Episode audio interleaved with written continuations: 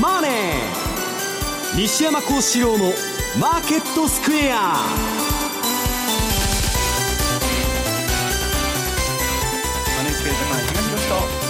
皆さんこんにちは。アシスタントの大里清です。ここからの時間はザ・マネー西山幸四郎のマーケットスクエアをお送りしていきますえー、本日は、えー、番組ユーストリームでもお楽しみいただけるようになっております。ユーストリームの見方についてなんですが、えー、ぜひ番組のホームページの方からご覧ください、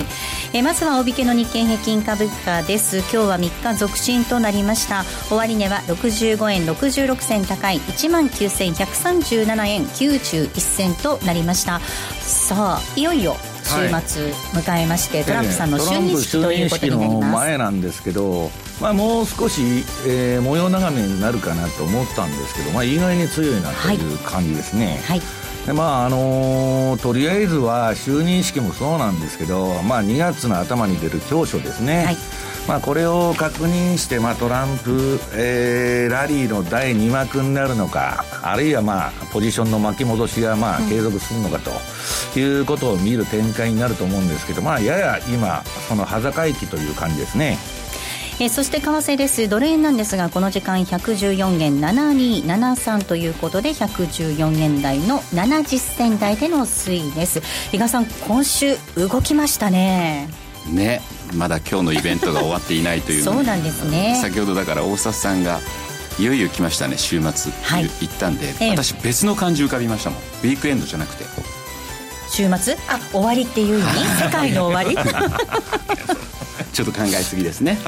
気にしすぎちゃいましたかね、はい、いやでも本当あの先週、えっと、比嘉さんブレグジットの話ちょっと注意必要だよなんていうこともおっしゃってましたけれども、まあ、あれもあれでねまた動きましたしね、うん、でまあそれも、まあ、あの時買い戻しが入ったのかな、はい、出た後。でやっぱりちょっとこの週末のこのトランプさんの就任式ってまたもう一つの大きなイベントがあったんで、はい。一旦はまあ材料で尽くしみたいな扱いにされたかなという感じはしますけど依然としてそうは言っても、はい、えー、っとポンド。これは歴史的に見てもタイドルではまだ低水準。っていうのにも変わりないですし、まあえーと、大円もようやく売りのトレンドが終わったかなみたいな、はい、そんな感じなので。まあそんなに大きな動きにはまだなってないと。いう感じはしますよね。株と同様今後の動きをこう探るような感じの状況になっているんではないかと思います。えそして今日は特別プレゼントをご用意しています。ユーストリームの日の特別プレゼント。番組特製のクオカード500円分を5名の方にプレゼントいたします。プレゼントのご応募にはキーワードが必要になってきます。ユーストリームの画面に表示されるあるいは番組のエンディングで西山さんから発表してもらいます。キーワードを添えていただいて番組のホームページの方からお申し込みください。締め切りは2月2日です。2月2日木曜日です。たくさんのご応募お待ちしています。えまた番組ではリスナーの皆さんからのコメント質問もお待ちしています。投資についての質問など随時受け付けておりますのでえこちらもホームページのコメント欄からお寄せください。ザ・マネーはリスナーの皆さんの投資を応援していきます。それではこの後午後4時までお付き合いください。この番組はマネースクエアジャパンの提供でお送りします。気になるレースが今すぐ聞ける。ラジオ日経のレース実況をナビダイヤルでお届けします。開催日のレースはライブで3ヶ月前までのレースは録音でいつでも聞けます。電話番号は0570-008460 0570-008460 0570を走ろうと覚えてください。情報量無料かかるのは通話料のみ。ガイダンスに従ってご利用ください。グローバルヘルスカフェ。途上国へ赴き医療システム全体の向上を目指すグローバルヘルス。番組ではマスターの明石医師とカフェの常連客が国際医療協力を取り巻く技術革新や経済の動きなどの新しい潮流について語り合います。放送は毎月第3火曜日午後5時30分から。どうぞお楽しみに。Today トゥデイズマーケットです。えー、まずは、えー、今日のマーケットを振り返っていきたいと思います。大引けの日経平均株価、先ほどもお伝えしましたが、3日続伸となりました。終値は65円66銭高い、えー、19,137円91銭となりました。高いところでは19,176円86銭をつけるところがありました。えー、トピックス、こちら5.31ポイントのプラスです。1533.4えー、1533.46でした。東証一部の売買高概算で、えー、17億9140万株、えー、売買代金が2兆649億円。東証一部の値上がり銘柄数、えー、値上がりが、えー、1152に対しまして、値下がりが709銘柄、そして変わらずは142銘柄となりました。え、業種別の騰落率確認しておきましょう。業種別の騰落率見ていきますと、今日は33の業種のうち、え、上昇したのが25業種、25業種がプラスとなりました。上げ幅大きかったのが保険、石油、機械、金編の工業など。一方、8業種がマイナスとなっているんですが、下げ幅大きかったのが水産、その他製品、陸運、医薬品などでした。東証一部の売買高のランキング。トップが東芝です。2位にソフトバンクグループ、3位がトヨタ、以下、任天堂、大塚ホールディングスと続きました。売買高のランキング確認しておきます。売買高、トップが東芝です。2位がみずほ、3位三菱 UFJ、以下木村丹優先と続いています。今日新高値となった銘柄が、えー、東証一部で62銘柄ありました。新高値が62銘柄。一方、新安値銘柄、こちらは5銘柄。新安値銘柄は5銘柄となっています。続けて為替の動きも確認しておきましょう。えドル円ですが、えこの時間が114円の70銭台での動き、えそしてユーロ円が122円の5256です。ユーロドル1.067980での動きとなっています。えでは、マーケットのポイント、まずは比嘉さんからです。はい。えっ、ー、と、ちょっと簡単に、先ほどまあ、ブレグジットは振り返ったかなというのがあったんですけど、はい、あと、今週やっぱりちょっと驚いたのが、イエレンさんの発言ですね、割と高派になってたかなと。まあ、資料でもですね、イエレン発言サマリー1月18という資料を、えー、準備してきたんですけれども、まあ、FRB の2つの目標にはかなり接近しているとか、あとは、えー、利上げの遅れは嫌な驚きになるというような発言もあってですね、はい、まあ、そういう意味ではですね、かなり高派、うん、あれ、前向きだな、利上げに対してというような感じあるんですけれども、まあ、それで、一応 CME のフェドウォッチ6月分を見てますと、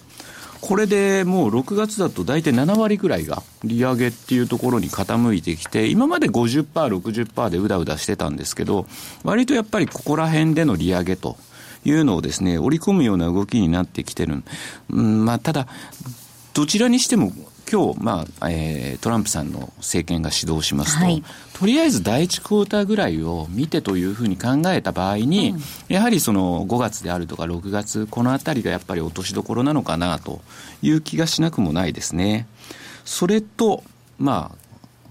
何はさておきも今日の夜といいますか日本時間だと明日土曜日の1時半ぐらいからですかね、はいというところからの就任式が始まりますと、まあ、西山さんともさっき話してたんですけど、本当にトランプさん大丈夫っていうのが、街の中での会話として、ええ、例えばこうパレードして歩いてる時に大丈夫なのかっていうような声が結構すごいらしいですもんね。やっぱ普通の人たちはそういうふうな不安も結構覚えてるっていうのが、うん、私もやはり会社の別の会社の人たちがあのフロアでですねそういう会話してるのを聞いててですね、はい、あ結構皆さんやっぱりなんだかんだ言って注目されてるなと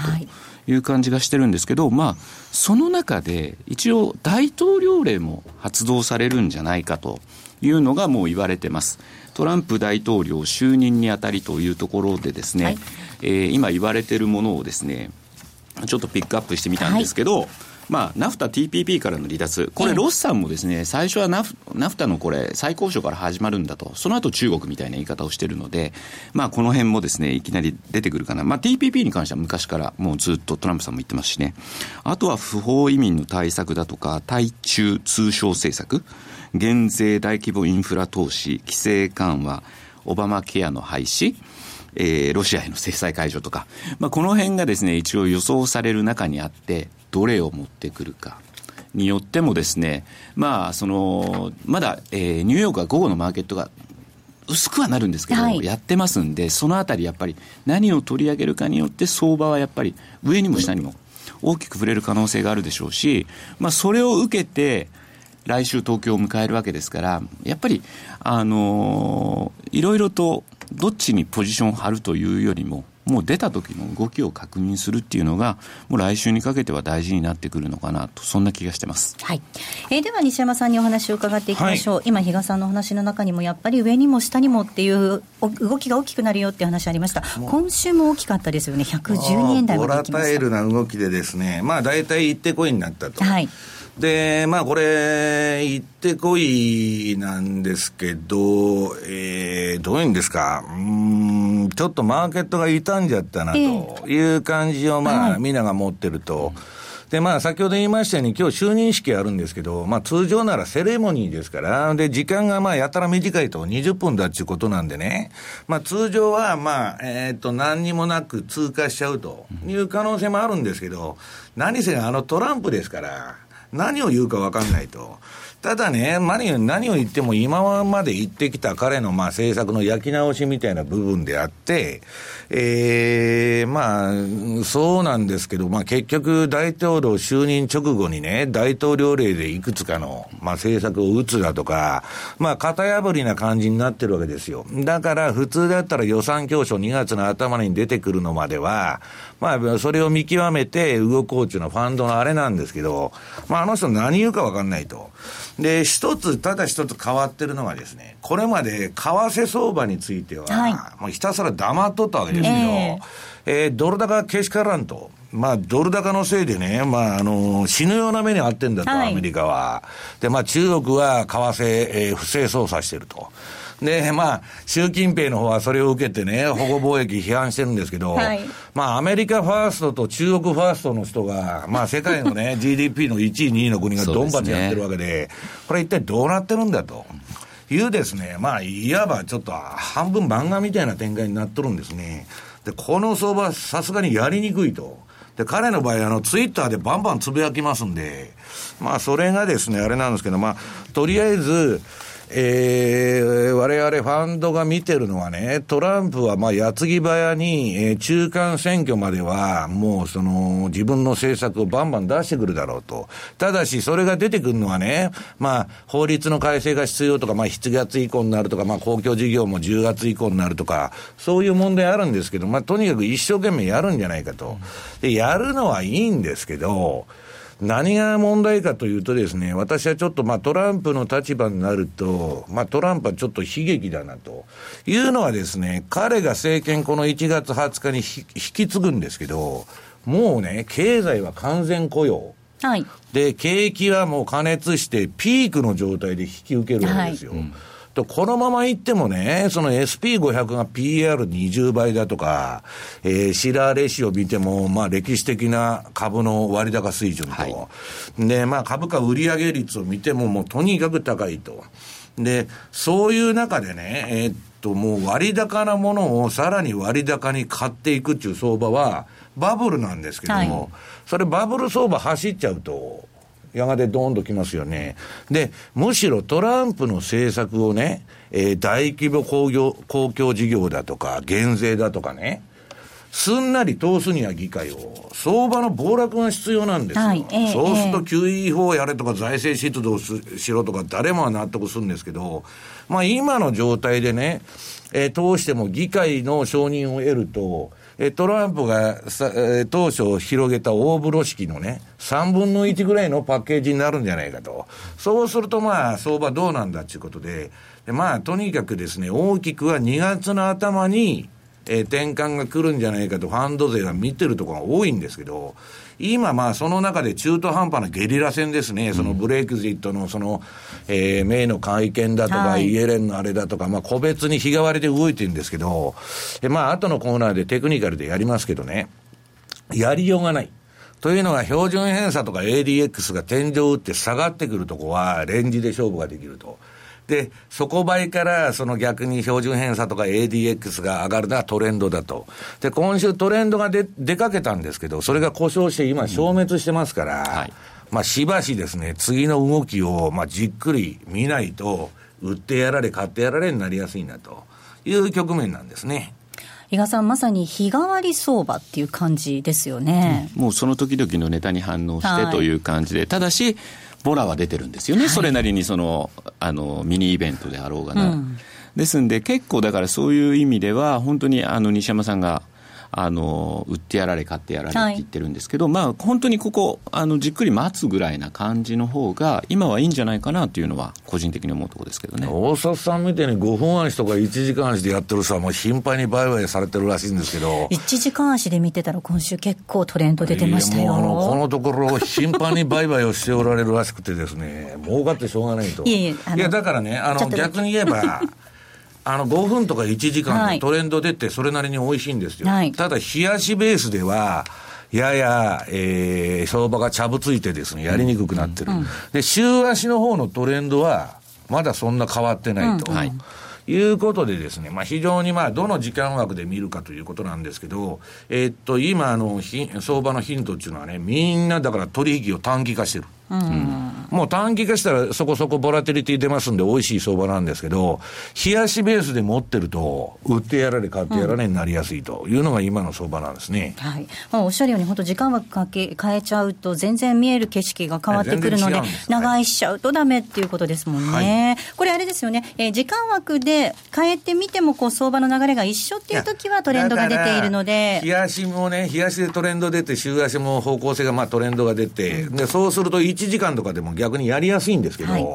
なんだかよくわからないと、うん、そうするとね、まあ、とりあえず1時間とか5分だけのそのテクニカルに従っていこうということにはなるんですけど、まあ、不確実性はいつもより上がってるというのが今の相場なんですね、うん、はい。まあ、本当にあれですね、えーと、今週、そのメイさんの記者会見なんかもありましたけれども、ちょっと相場、えっと、政治の話がね、いろいろ出てきそうですからね。ポンドはね、私はね、まあね、前半はだめだと、まあ、前半つっても、第一クオーターはだめだと思ってるんですよ。うんうんでね、その、今まで、まあ、えっと、英国一人勝ちと、まあ、EU 離脱してよかったと。で、通貨安になって、それで株もやめ、上げたと。すごい上がってました。だけどね、その、やめてすべてがいいということはないわけですよ。どんな物事もそうなんです。必ず副作用が出ると。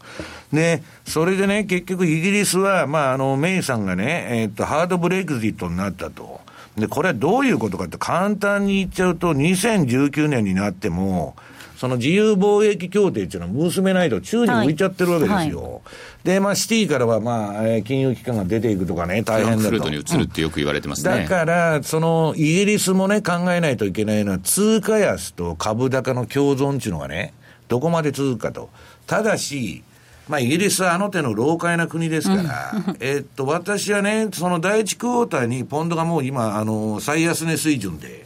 低迷してるんですけど、一旦まあリバウンドにはなるんじゃないかなと、うん、その後ね、思うんですけど、今とにかくちょっと、えー、ケイオスっていうかね、なんか混沌としてて、分かりにくいなという感じなんですね。うん、えー、ここまではトゥレーズマーケットをお送りしました。株式界の大御所植木康夫と銘柄ハンター小沼正則の最大のリターン期待銘柄はこれだ植木さんの2017年大相場ではこの銘柄が外せない小沼さんの大化け銘柄につけ好評発売中。DVD およそ60分お値段は税込8640円。送料が別途かかります。詳しくはラジオ日経ネットショップサウンロード。または電話0335954730まで。毎週月曜4時10分からはトレードパーティー。番組パーソナリティは？専業トレーダーのヒロピーとアシスタントの江連優子でお届けしています毎週多彩なゲストをお招きしてお送りするトレードパーティー。トレードの実践的なテクニックや MT4 を使ってのリアルトレードなどここでしか聞けないトレード番組です。ユーストリームも同時配信。チャートを見ながらより具体的に解説します。毎週月曜4時10分からはトレードパーティー。ぜひお楽しみに。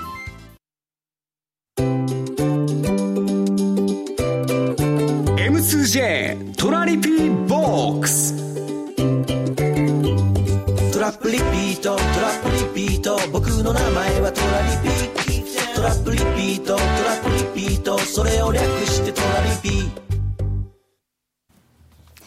えー、トラリピボックスのコーナーです。このコーナーでは、えー、リスナーの皆さんからいただいた質問をご紹介しながら進めていこうと思います。今週もたくさん質問いただきましてありがとうございます。えー、まずはこんな質問をご紹介します。羊大好きさんです。いつも楽しく拝聴させていただいています。西山さんは昨年来、いずれニューヨークダウがドッスンと調整すると繰り返し警鐘を鳴らされていますが、その時、ドル円はリーマンショックの時のように急激な円高が進むと考えているのでしょうか。予想はされないということなんですが、過去の経験上、もしくはテクニカル的に見て、その調整幅や調整期間について何か目安のようなものがあれば教えてくださいといただいています。はい、いや、これはあの、私は予想しないんじゃないし、予想するんです。予想しても、予想とテクニカルが合致しない限りは動かないと。だからその、えー、っと、日柄とかもね、結構あの、細かく見てるんですよ。この辺で転換するんじゃないかというのは、その、見てるんですけど、えー、その通り動かなかったらやらないと。で、曜日のね、何曜日に買って何曜日に売るっていうのも結構細かく見てるんですけど、うん、まああのー、このラジオで言うような話じゃないんで、まあ言ってないんですけど。曜日の傾向も結構あるってことですね。あるんですよ。あるんですよ。うん、で、それはまああのー、ちょっと今日やる暇、あの、時間がないんで。またじゃあ、またの機会にぜひお願いしたいと思います。ね、とりあえずあの、今日、あのー、資料を持ってきましたんで、SP500 と、え PSR、株価売上倍率中央値と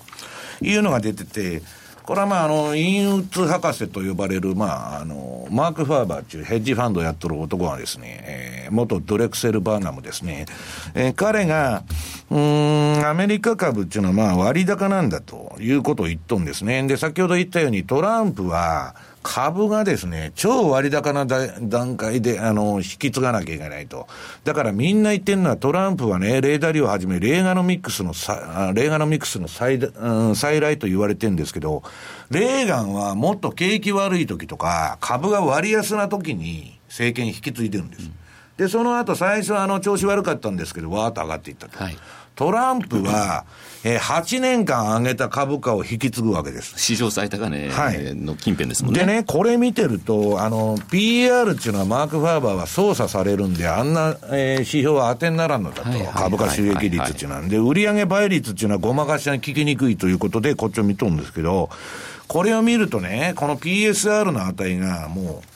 う割高すぎと。はい。いうことなんです。うん、で、じゃあ割高だから上がらないかっつうと、次のね、ニューヨークダウ週足と米国の金融政策。これ見ていただくと、えー、これまあ8年間上がって、で、今ね、あの、逆張り指標はニューヨークダウみんなテクニカル売りになってるんですね。で、この週足のね、あの、ストキャスも売りシグナルが今点灯してるんですけど、はいあのー、バブルっていうのは割高なものがさらに割高に買われるっていう運動なんです。だからそんな PR がね、高いとか関係ないと。トランプだから景気良くなるんだと。まあ彼は不動産屋だからうまくやるだろうと。で、わーわー買い上げて、あの、株が上がるっていうことはあるんです。その割高でも。だけど、私はこれで言ってるのはね、利上げ3回目までが、えー、利上げ初期段階の株高、金利高、ドル高の共存期間だと。そうすると、まあ3回目か4回目になると、まあ3回ですぐ、すぐ暴落するということじゃなくて、うん、やばいと。だから、比嘉さんがさっき言われてないマーケットではどう見てるのかと。あの、ドットチャートなんかどうでもいいんですよ。はいマーケットがどう見てるかというと、6月でやや7割は利上げ0.25するんじゃないかと見てるわけですから、6月までは別に株が上がってもおかしくないという見方なんですね。ただし、もう、うん、一もう、えー、一つ資料、米国株とそれを除く世界株と。これもあの、マーク・ファーバーのレポートから借りてきたんですけど、まあ代理店の許可を置いて借りてきたんですけど、これ米国株とそれ以外の世界株。ええこれどうなってんのかと。これ1950年からの動きですよ。はい、昔はほとんど連動してた。はい。で、ある時期から、まあ、ここ数年ですね、米国株がめちゃくちゃ上がりすぎて、はい、他の新興国は安く放置されたと。えー、で、ファーバーは去年そこで逆張りに行って新興国の株だとか債券を買って、今年、2016年あの人、えっ、と、経済見通しはすごい弱気なんだけど、運用パフォーマンスは、まあ10%から20%、まあいろんなファンドやってますからあれですけど、上がってよかったと。で、今この割高の買われすぎの状態なんだというのがですね、まあトランプで、じゃあこの割高な状態からね、どんどん買っていけるのかと。そうすると次の資料で日経平均と日本株の空売り比率。まあこれあの日経平均の方はまあもうあの空売り比率がですね、まあ相当ここ数年わーっと空売りが入って、まあ上げるのは PKO だけだと。で、あと売っとけと。いうことで入ってたんですけど、ファーバーなんかは結局米国株は買われすぎでね、今年は逆張りで日本株だとか新興国をやった方がいいと。いう考え方なんですね。うん、だからトランプの、そのトランプのミックスはまあ確かにその、いいんですけど、金利がね、史上最低からの反転、今。で、彼の言ってる政策は全部ドル高でしょ、うん、ドル高になる政策ばっかりでしょ？で、株は割高だと。いう中で、その9年目、上げ9年 ,9 年目に入ってる米国株はね、な10年、11年、12年って上げていくのかと、いうのは、私はどっかでね、えー、っと、クラッシュする可能性があると。だからトランプ相場の賞味期限っていうのは、私は中間選挙までの2年間、うん、で、その中で彼のことだから、もうアップダウンの激しい相場になるに決まってるんですよ。だからそこをどう読むかと。んで、私は1月に相場ね、ちょっと反省すると言って、まあ、円も112円台に落ちて、株もやや落ちたんですけど、はい、まあ、前半はそれでも強気なんです。だから、まあ、セミナーとか、あの、たくさんやりましたよね、1月も。うんまあ、1月の末から2月の頭には、おしめ買いしたいなと、リスク資産の。言っとるんですけど、まあ、その前にもうちょっと落ちてくれないかなというのは、今の私の感触なんですね。はいえ続いての質問、メールも簡単にご紹介したいと思います。今月初め、ジョージ・ソロス来日していたということで、安倍総理や麻生財務大臣と会談したようなんですが、こんなメールいただきました。ジョージ・ソロスは先頃来日して、俺の空売りが儲かるようにしてくれと、安倍や麻生に依頼したはてなということで、どんな話がなされたんでしょうね。まあ、トランプさんがね、大統領決まって1100億円を損が出たとかって言われてましたからね。そうですよ。それはまあ、米株だけで損してるんじゃなしにね、その、えー、っと、なんだっけ、えー、インドとか中国株でもやられたとか、はい、まあ、か、ただ彼のね、ファンドの、まあ、あの、元メンバーで、今も仲のいいドラッケンミラーっていうのはね、はい、すごい株で儲けてると、このトランプラリーに乗ったと。だから、ソロスっていうのは、 funds of funds でやってんで、儲かってんのか損してんのか分かりませんけど、彼はね、そんな相場のね、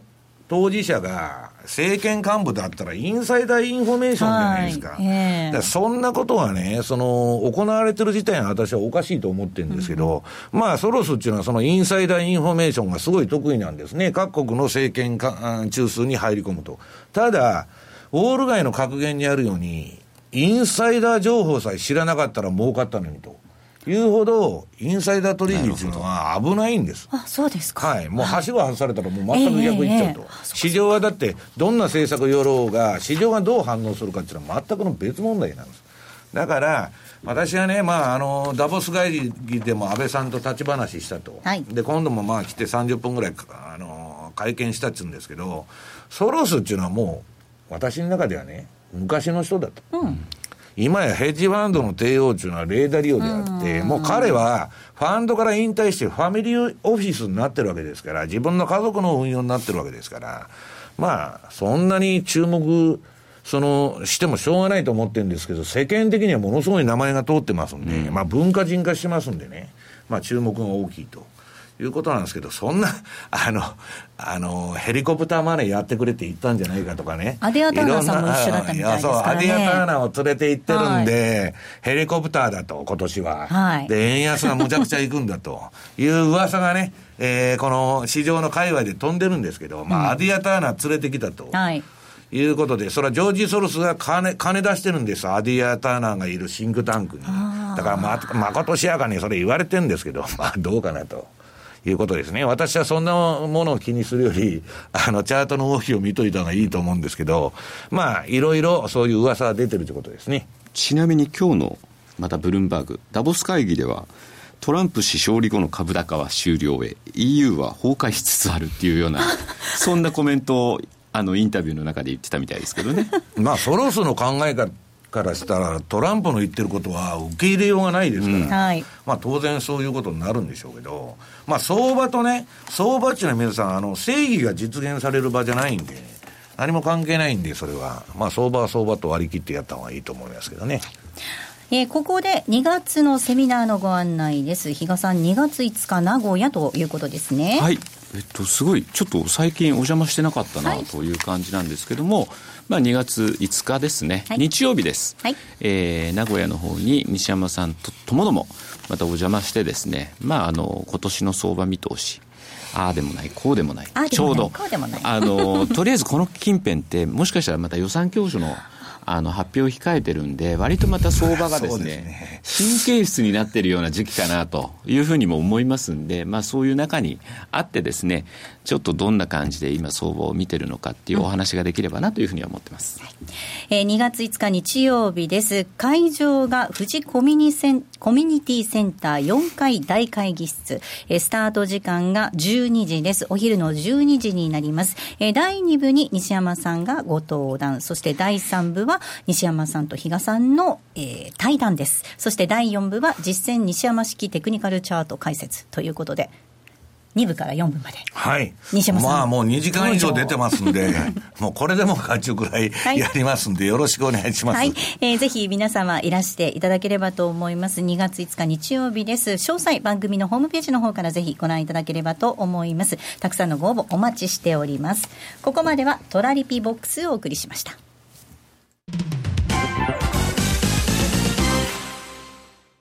西山幸四郎のマーケットスクエアリスナーにおなじみの FX 会社マネースクエアジャパン。独自の発注管理機能トラリピと充実のサポート体制で多くの FX 投資家から選ばれています。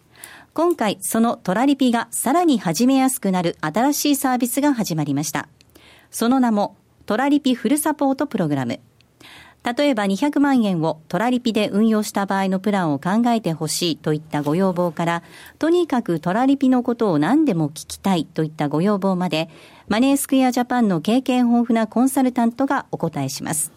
これまでトラリピに興味はあったけれど、まだ始められていない方の第一歩を、トラリピ専門のコンサルティングプログラムで応援します。トラリピフルサポートプログラム、ぜひご利用ください。詳しくはトラリピサポートで検索。マネースクエアジャパンの取扱い商品は投資元本以上の損失が生じる恐れがあります。契約締結前交付書面をよくご理解された上でお取引ください。金融商品取引業関東財務局長金賞番号第2797号。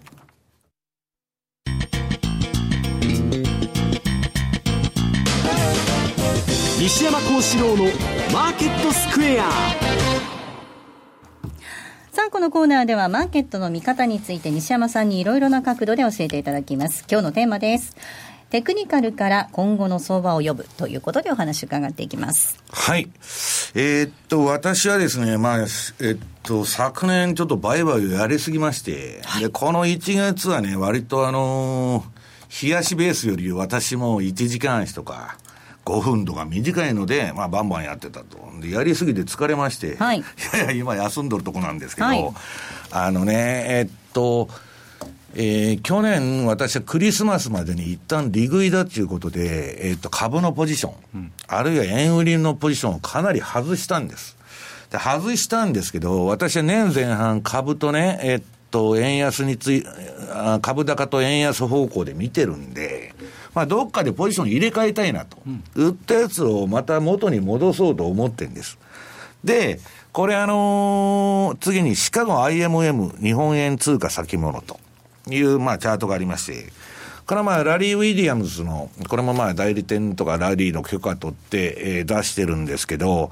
このまあ、ラリーのフォーキャストですね、予想が、えー、出てると。で、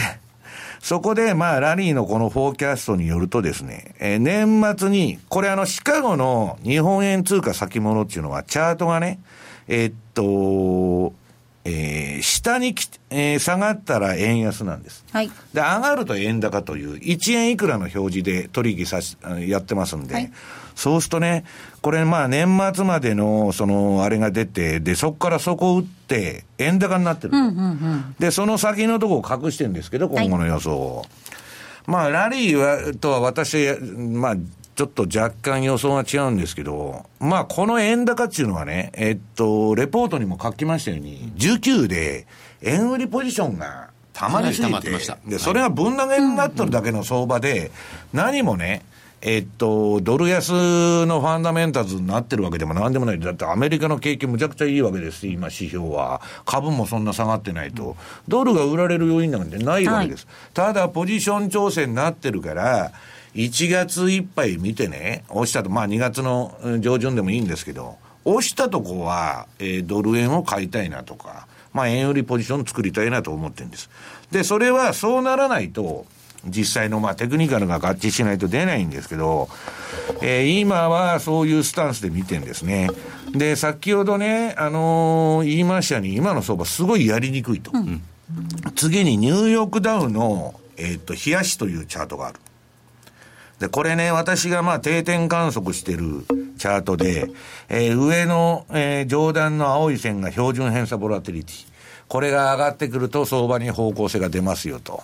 で、赤が14日の修正平均 ADX という指標なんですけど、まあこれが低い位置から両方上がると相場が持ち合い離れを起こして大相場になる可能性があると。でね、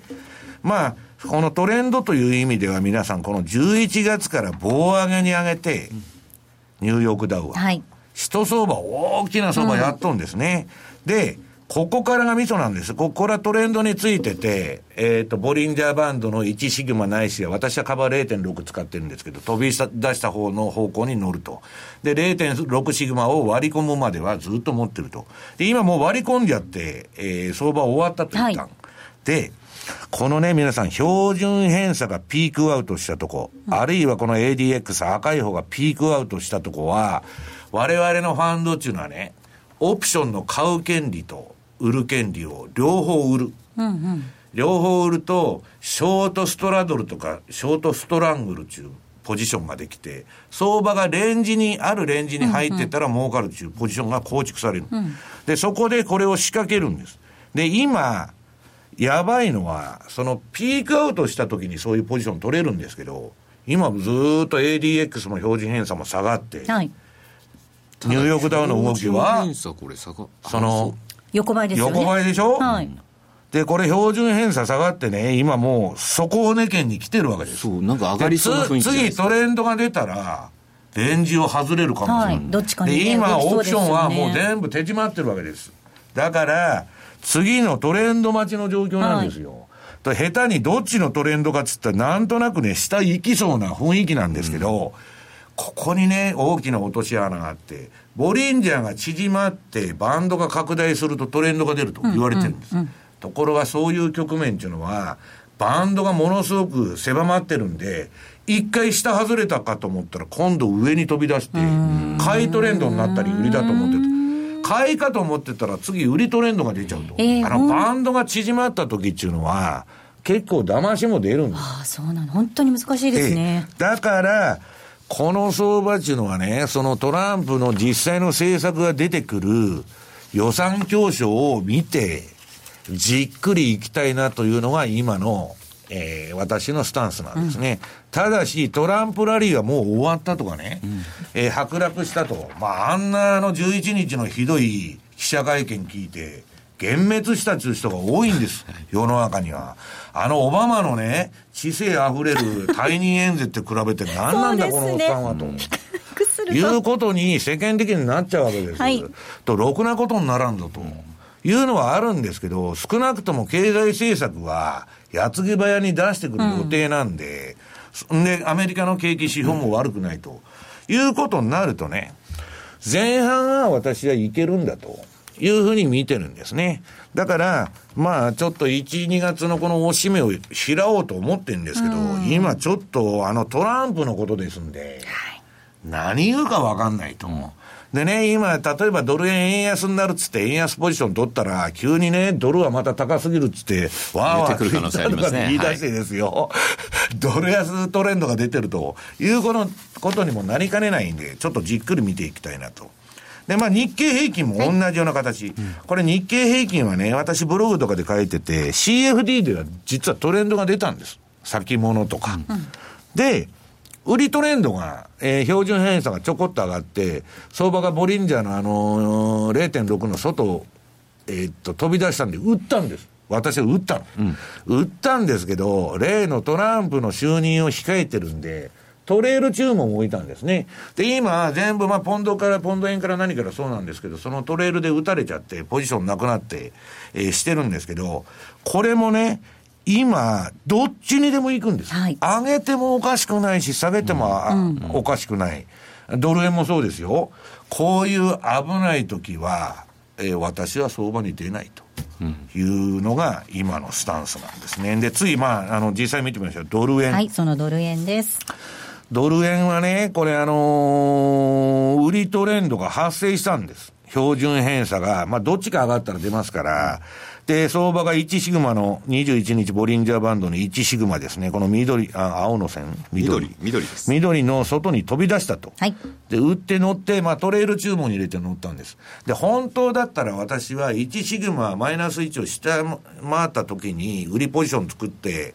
マイナス1の内、上に抜けてくるまではポジションを放置するんですけど、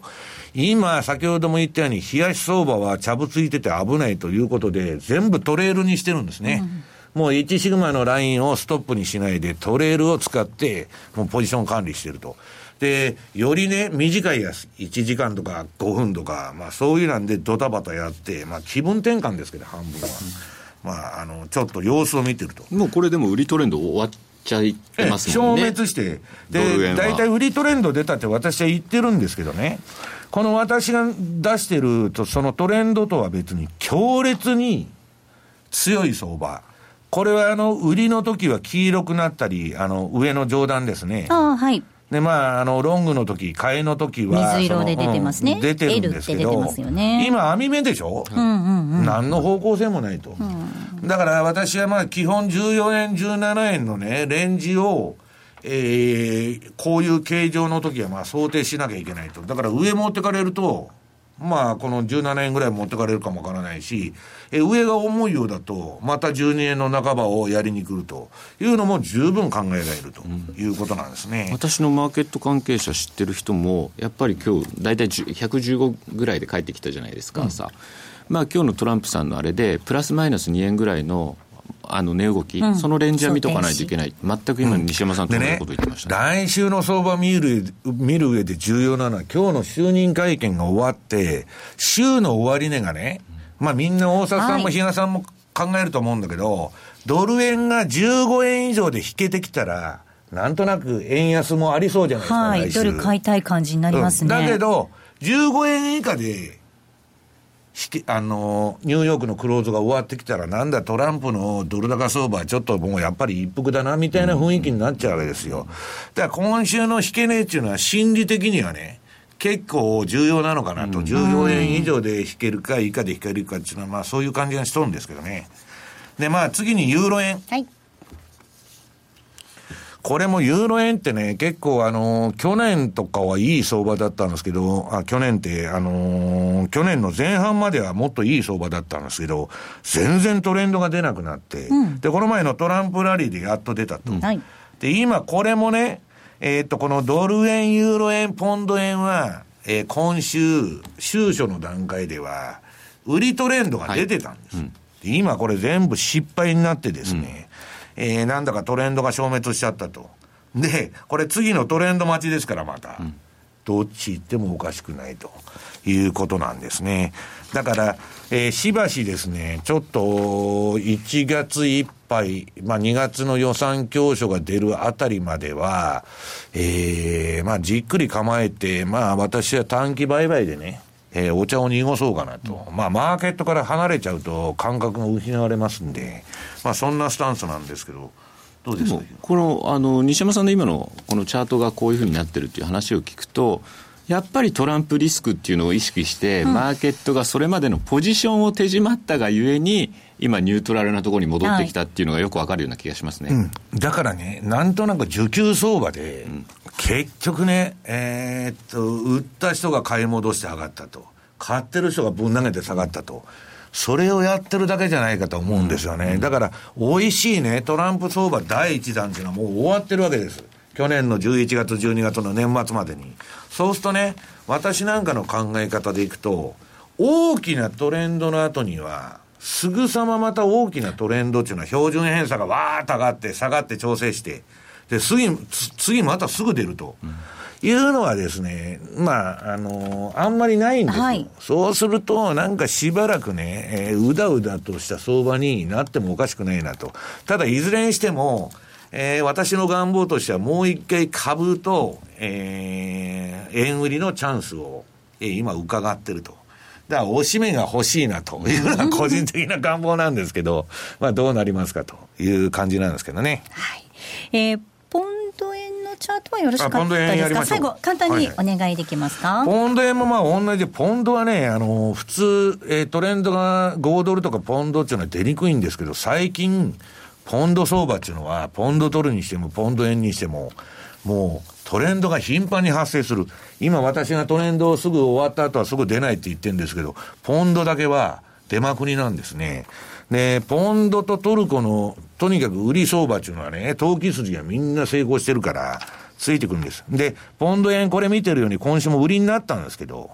まあ何のことはない名のあれで、行ってこいになっちゃって、うん、で、今移動平均まで戻って、市場参加者のコストにあると。で、次のトレンド待ちということでございます。えここまでは西山幸四郎のマーケットスクエアをお送りしました。ラジオ日経ポッドキャスト過去に放送した番組の一部やポッドキャスト限定の番組を iPod などの MP3 プレイヤーでいつでもどこでもお聞きいただけます詳しくはラジオ日経ホームページの右上にあるポッドキャストのアイコンからアクセス虎ノ門医学セミナーより良い地域連携医療を目指して高度先進医療機関である虎ノ門病院の医師などが医療の動向から身近な病気の治療、予防などを幅広く解説します。虎ノ門医学セミナーは毎週木曜日夜9時30分、好評放送中。浜田節子です。鎌田新一です。投資という冒険をもっと素敵にするために、マーケットのプロを招いてお送りする、ゴーゴージャングルマーケットは、毎週金曜午後4時から、お聞き逃しなく。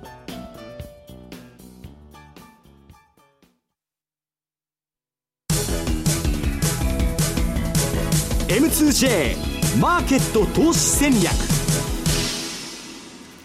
さあ、このコーナーでは来週に向けて M2J の投資戦略伺っていきます。比嘉さんからです。はい。まあ、あの先ほど西山さんがですねポンドや5ドルってトレンドが出にくいっていう話をしてたんですけど実を言うと5ドルドルってなかなか見れないあの、冷やしでですね、ダブルループみたいな形を形成してて、非常に今、ね、標準偏差が高い位置から下がるかと思ったら、もう一回もう一回来たと。で、9円なんかもですね、非常にしっかりした動きになってて、まあ、オセアニア通貨が今全般的に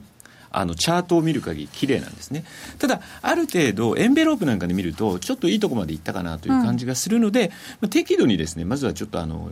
ポジション持ってる方、リグエるんだったらリグっといた方がいいかなと。はい、で、また下がってきたところで、押し目を拾っていく、そういうふうにして、ちょっと回転を生かすようなのが、うん、あの、いいのかなというふうには思ってますね。えー、ここまでは投資戦略お届けしましたさあ今週のキーワード西山さんからお願いいたします、はいえー、キーワードは2月5日は名古屋。はい。2月5日は名古屋でございます。はい、えー、今週のキーワード、はい、2月5日は名古屋でございます。こちらを添えていただいて、えー、番組のホームページの方からご応募いただきますようお願いいたします、えー、ではそろそろお別れです。ここまでのお相手は西山幸四郎とマネースクエアジャパン比嘉宏と大里清でした。さようなら。この番組はマネースクエアジャパンの提供でお送りしました。